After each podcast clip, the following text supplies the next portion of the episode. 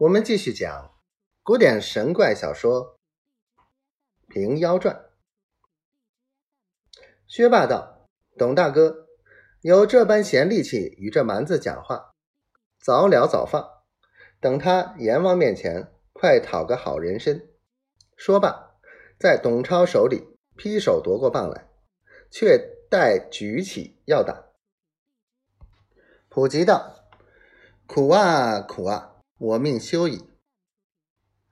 猛然记得与我宝物的圣姑姑曾说，有急难时叫我叫她，乃大叫：“圣姑姑救我则个！”叫犹未绝，只见林子外面一个人大喝道：“防送工人不要下手！我在此听得多时了。”董薛二人吃了一惊，慌忙就跑出林子外面来看时，是一个先生。怎生模样？有西江月为证，熠熠风神出众，堂堂七尺身材，面如紫玉美狐腮，目若朗星堪怪，素发铁冠如意，红袍腰系黄绦，天师张庆自天来，只少虎儿骑在，那道士。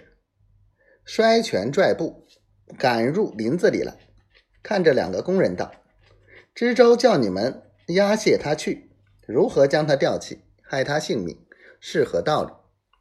两个工人慌了手脚，道：“先生，我们奉知州相公台旨，并无私怨。”先生道：“你乱道！如今官司清明如镜，缘何无罪要坏他性命？我是出家人。”本当不管闲事，适才听得林子里高叫圣姑姑，是何缘故？你且放他下来，待我问他。董超只得把普吉解放了。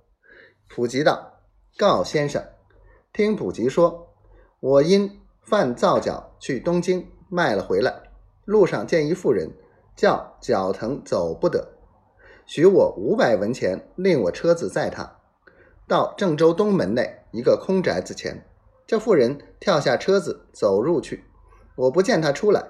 入去看时，妇人自跳下井去。地方人道我逼他下井，捉了我，卸到官司。知州叫我自下井打捞尸首。我下去时，原来井里没水，却见一条路，见一所宫殿，遇着个仙姑与我一件宝物。叫我送与知州免罪。临上井时，吩咐我道：“若有急难时，便叫圣姑姑。”先生听得说了，道：“原来这样。”看着两个防送工人道：“这普吉不当死，遇着贫道，可同来林子外村店里吃三杯酒，更资助你们些盘缠，好看他到地头则个。”董超、薛霸道。感谢先生。